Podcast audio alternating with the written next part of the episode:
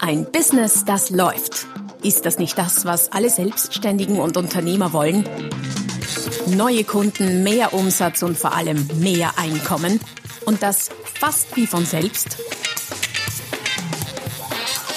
In diesem Podcast erfährst du wöchentlich praktisch umsetzbare Tipps und Strategien, mit denen du dein Geschäft verwandelst. Und zwar in ein Business, das läuft. Von und mit Roman Kmenter. Hallo und herzlich willkommen zum Podcast Ein Business, das läuft. Heute mit dem Titel Akquise nicht nötig. Zehn erprobte Strategien für mehr Umsatz ohne neue Kunden. Und um die Frage, hey, wie soll das denn gehen, gleich zu beantworten, die pauschale Antwort ist relativ leicht. Äh, verkauft den bestehenden Kunden mehr. Und dafür gibt es mehrere Strategien, die sich in verschiedene Bereiche unterteilen lassen. Der eine große Bereich ist Upselling und der andere Cross-Selling. Über Cross-Selling habe ich, glaube ich, vor gar nicht so langem mal eine ganze Folge gemacht. Heute geht es um Upselling-Strategien, die dir helfen, mit deinem bestehenden Kunden mehr Umsatz zu machen was ja nicht bedeutet, dass du keine anderen akquirieren darfst, aber wir unterschätzen oft das Potenzial, das in den bestehenden Kunden liegt. Wenn du zum ersten Mal bei meinem Podcast als Zuhörerin oder Zuhörer dabei bist, dann herzlich willkommen. Freut mich, dass du da bist. Denk dran, den Kanal auch gleich zu abonnieren. Da, wo diese Folge ist, sind noch sehr viele mehr. Wir nähern uns schon den 300 und es kommen noch einige und ich verspreche auch äh, sehr interessante und spannende, die dir helfen, dein Business noch weiter ins Laufen zu bringen oder zu verstärken. Schau auch vorbei immer wieder mal auf der www.romangmenta.com auf meiner Webseite. Dort findest du allerlei Hilfreiches an Downloads, an Büchern, an E-Books, die zum Teil gratis zum Downloaden sind, an Checklisten, die dir auch dabei helfen. Doch zurück zum heutigen Thema. Upselling. Was ist das überhaupt und wie unterscheidet es sich vom Cross-Selling. Upselling heißt definitionsgemäß ein höherwertiges oder höherpreisiges Produkt oder Dienstleistung zu verkaufen und zwar anstelle dessen, was der Kunde ohnehin kaufen will. Sagen wir mal, Kunde will einen äh, Fernseher kaufen mit einer Bildschirmdiagonale von, äh, ich kenne mich mit Fernsehen nicht so gut aus, ich sage mal 100 Zentimeter, es wird in Zoll gemessen, 50 Zoll so, irgendwie, na, sind mehr schon, 40 Zoll. So, wir nehmen 40 Zoll und der Verkäufer bringt ihn durch Upsell, Upselling darauf, dass er einen 50 Zoll Fernseher nimmt, der dann auch mehr kostet und hoffentlich für den Verkäufer auch mehr Marge und mehr Ertrag beinhaltet. Das wäre klassisch Upselling, also statt was Kleiner was Größeres, statt dem kleineren Paket ein größeres Paket. Cross-Selling hingegen ist zum bestehenden Produkt, das der Kunde kauft, was Zusätzliches zu verkaufen. Klassiker ist die Tasche zum Laptop, auch die Tasche zum Fotoapparat oder auch äh, irgendein anderes Zubehörteil, äh, keine Ahnung, der Handschuh zum Grill, etc. etc. Also all das ist Cross-Selling. Beides macht sehr viel Sinn, beides ist wichtig, beides kannst du kombiniert verwenden, aber heute, wie gesagt, geht es ums Upselling. Der Vorteil beim Upselling, wie auch beim Cross-Selling nebenher, ist, dass es relativ leicht geht. Warum? Du hast ja bereits einen Kunden, der schon zumindest gedanklich Ja gesagt und sich für ein Produkt entschieden hat. Und jetzt geht es darum, ihn möglicherweise auf ein anderes, eben größeres Produkt oder Paket zu bringen. Ähm, und das ist sehr viel leichter, als jemanden überhaupt zu überzeugen, dass er bei dir kauft. Und in der Verkaufspsychologie gibt es den Begriff der sogenannten Ja-Straße. Das heißt, die Idee ist, wenn ein Kunde mal Ja gesagt hat oder idealerweise sogar öfter Ja gesagt hat, dann ist es leichter, dass er immer wieder Ja sagt. Er ist auf dieser Ja-Straße. Und ja, ja, das hat schon was. Und da könnte ich mal eine eigene Folge dazu machen. Aber diese Ja-Straße, das hat schon auch psychologische Hintergründe von der Funktionsweise her. Alles in allem kann man sagen, Upselling ist einfach, weil der Kunde schon da ist und schon bei dir kaufen will. Daher nutzt die Gelegenheit und äh, versuch doch den Kunden auf was auch für ihn noch netteres, größeres, schöneres, tolleres zu bringen. Und das hat für dich einige Vorteile, aber nicht nur für dich. Du steigerst mit Upselling tendenziell Margen und Gewinne und zwar manchmal sogar überdimensional, überdurchschnittlich. Warum? weil es sein kann, dass bei dem größeren Paket oder Produkt vielleicht sogar mehr Marge, und zwar nicht nur absolut, sondern auch relativ mehr Marge für dich drinnen ist. Was du tust, du steigerst auf jeden Fall den Umsatz dadurch, klar, ist ja auch Titel der heutigen Folge. Ähm, die Akquisekosten werden reduziert, weil ob du jetzt in dem Gespräch dem Kunden etwas um 1000 oder um 2000 Euro verkaufst, ist plus minus der gleiche Aufwand. Das ist ein Kunde, ein Gespräch. Äh, durchs Upselling sprichst du möglicherweise andere zusätzliche Kaufmotive an. Vielleicht kauft er, bleiben wir bei dem Fernseher, den kleinen Fernseher einfach, äh, ja, weil er einen braucht, ganz simpel mal, Zweckmäßigkeit und so. Aber mit dem High-End-Gerät, äh, Bildschirmdiagonale 150 Zentimeter, was immer es da gibt an OLED, 4K, 5K, 10K, äh, da sprichst du andere Motive an, zum Beispiel Prestige. Könnte so eines sein.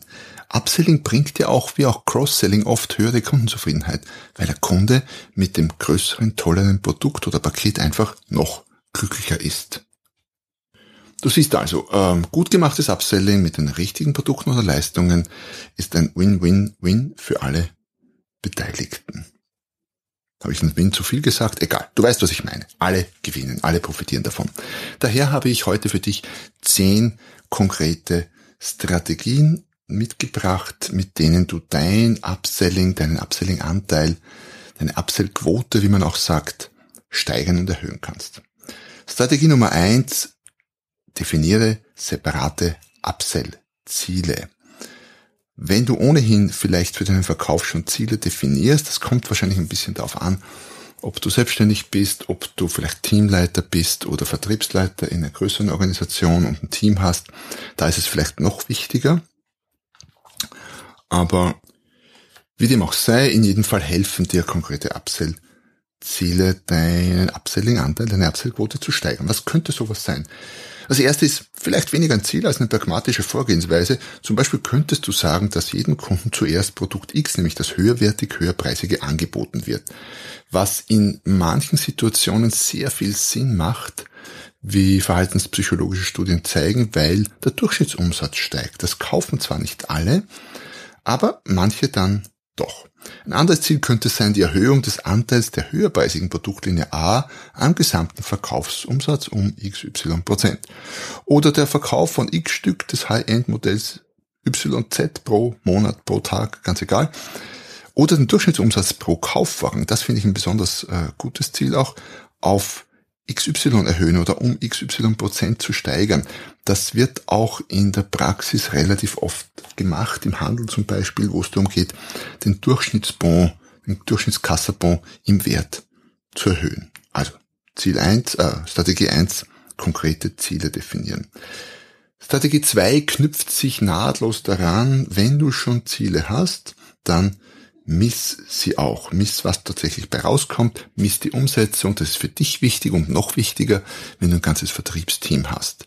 Messen und kommunizieren, es gibt den sogenannten Mere Measurement Effekt, der bis in der Psychologie, der besagt, dass alles, was gemessen wird, wird tendenziell verstärkt. Und zwar ganz ohne Aufforderung, macht mehr, sondern einfach nur, das haben wir erreicht. Strategie Nummer drei ist für Profiverkäufer eigentlich eh nichts Neues. Das brauchst du auch ohne Upselling, nämlich finde die Kundenbedürfnisse heraus. Je besser du die Bedürfnisse deiner Kunden kennst, umso leichter tust du dich im Verkauf und natürlich auch im Upselling. Weil wenn du das richtige Bedürfnis ansprichst, dann sitzt das Geld auch deutlich lockerer. Welche es da gibt, da habe ich auch schon die eine oder andere Folge dazu gemacht, findest du auch einen Link in den Show Notes. Schau übrigens in den Show Notes vorbei, dort findest du nicht nur diesen Link, sondern andere hilfreiche auch, unter anderem auch den äh, zum Buch Ein Business, das läuft, dass du dir entweder kaufen kannst für 20 Euro bei Amazon oder hier über diesen Link gratis, vollkommen kostenlos downloaden, downloaden kannst. Zurück zu den Bedürfnissen. Wie gesagt, wenn du es schaffst, genau das richtige Bedürfnis anzusprechen, sitzt das Geld lockerer. Und jetzt kenne ich deine Kunden und dein Geschäft nicht, aber ich behaupte mal, so in unseren Regionen, Zentraleuropa, geht's normalerweise nicht ums Leisten können, sondern so gut wie immer nur um das Leisten wollen. Und wenn wir nur genug wollen, dann treiben wir das Geld auch auf. Auch für den Flatscreen, OLED, was immer der State of the Art ist, 5K oder so, glaube ich, äh, zwei Meter Bildschirmdiagonale Fernseher. Ist das eine sinnvolle Ausgabe? Puh, wage ich nicht zu sagen. Aber wenn das jemand mag, dann kann er. Wenn er einen Kredit aufnehmen mag dafür, dann darf er. Ist nicht dein Thema, solange du nicht Finanzberater bist, sondern Fernseher verkaufst. Strategie Nummer vier. Ähm, erkunde die Preisvorstellung deines Kunden. Schau, dass du ein Gefühl dafür kriegst, wie viel dein Kunde so in etwa bereit ist auszugeben. Nagel ihn nicht fest darauf, fixier dich nicht darauf, aber so ein, so ein erstes Gespür zu kriegen, wäre schon mal gut. Du musst nämlich gar nicht innerhalb diesen Rahmen, dieses Rahmens bleiben. Wie gesagt, es geht nicht ums Leisten können, sondern ums Leisten wollen. Und wenn ein Kunde, ich sage mal, einen Preis, sagen wir mal im Restaurant, äh, einen Preisrahmen für eine Flasche Wein von 25 Euro hat, die okay wären und der Kellner schlägt ihm eine äh, besonders äh, gute vor für 30 Euro, dann wird das wahrscheinlich auch okay gegeben und vielleicht auch die für 35 Euro, aber wahrscheinlich nicht die für 70 oder 100 Euro. Das heißt, wir haben immer ein bisschen Spielraum. Und je besser du die Preisdimensionen deines Kunden oder in dem Fall Gastes kennst, umso umso mit mehr Fingerspitzengefühl kannst du Upselling machen. Weil wenn du zu hoch greifst, dann wird dein Kunde irritiert oder verärgert sein. Aber wenn du so ein bisschen über seine Preisvorstellung greifst beim Upselling, dann ist das durchaus okay und wird in vielen Bereichen absolut machbar sein. Wie findest du das raus? Ja, du könntest natürlich nach dem Budget fragen. Achtung, ich will ihn ja wie gesagt auch nicht dort fixieren und ein zu Budget nicht als Preisanker für das restliche Gespräch setzen.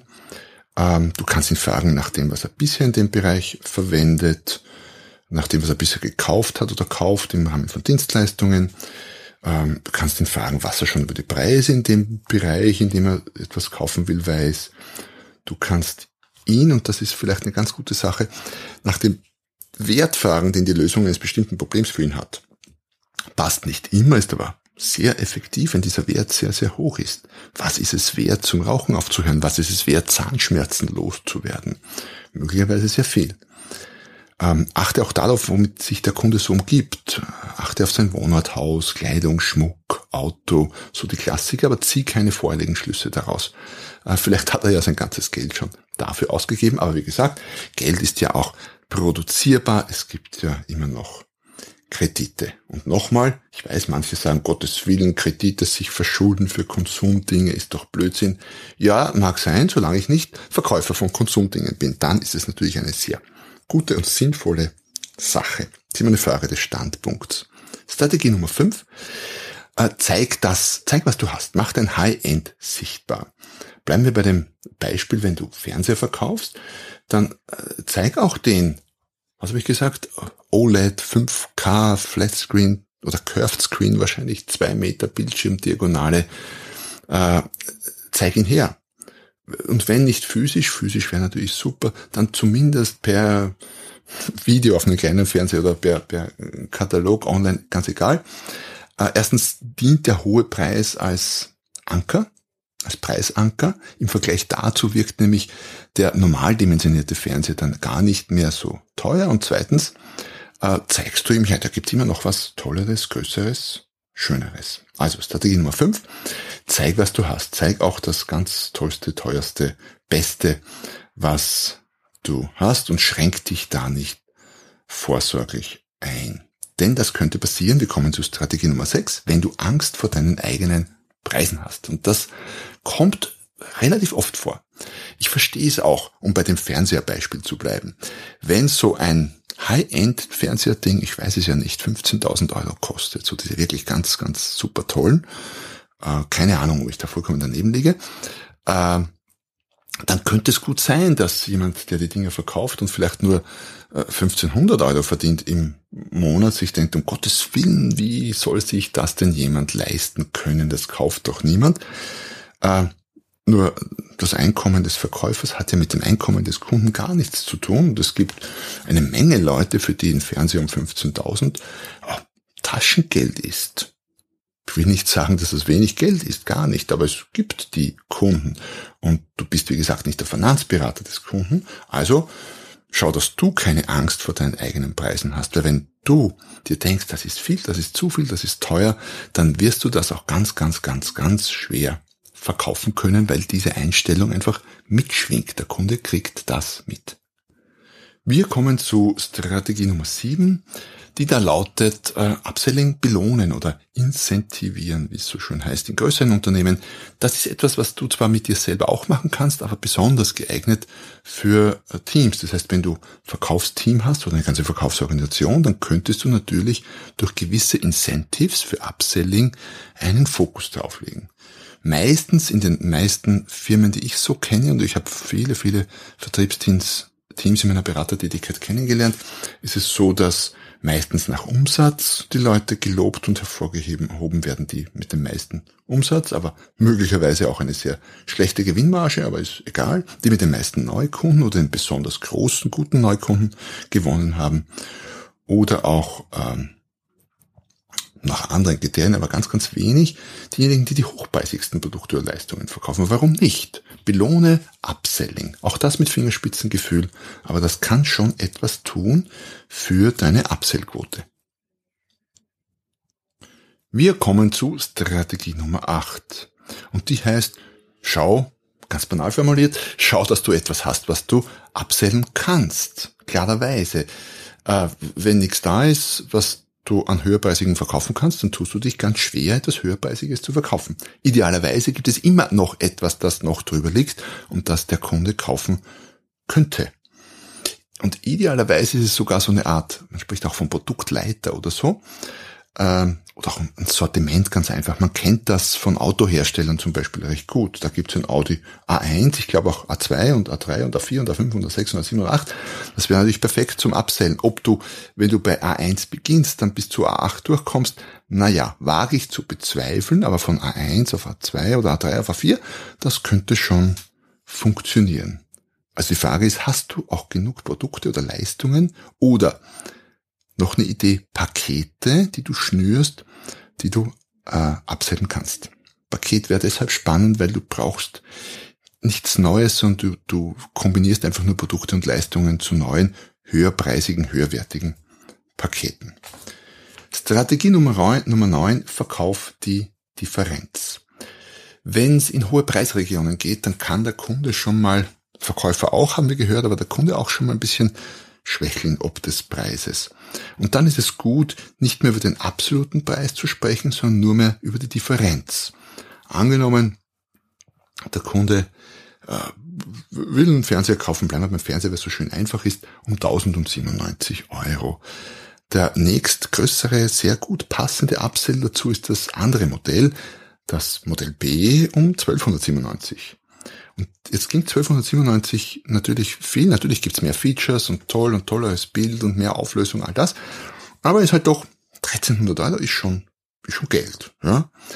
Und wenn du jetzt aber hergehst und statt über 1300 Euro nur über 200 Euro Differenz sprichst und diesen 200 Euro Differenz noch dazu die äh, komplette, kompletten Vorteile des höherwertigen, höherpreisigen Modells gegenüberstellst, dann klingt das plötzlich nicht mehr so dramatisch. Und du kannst das auch noch weiter treiben. Du kannst die Differenz noch auf die Nutzungsdauer runterbrechen. Wie lang hält so ein Fernseher heutzutage? Boah, ich glaube, mein aktueller schon ziemlich lange. 10, 12 Jahre, sagen wir mal 10 Jahre.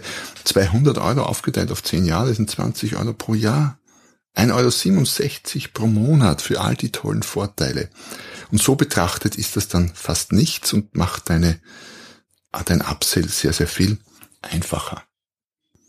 Und last but not least, Strategie Nummer 10 ist etwas, was ich vielen meiner Beratungskunden, speziell im Einzelhandel, immer wieder empfehle. Sucht euch eine, einen guten Finanzierungspartner und nutzt Finanzierung.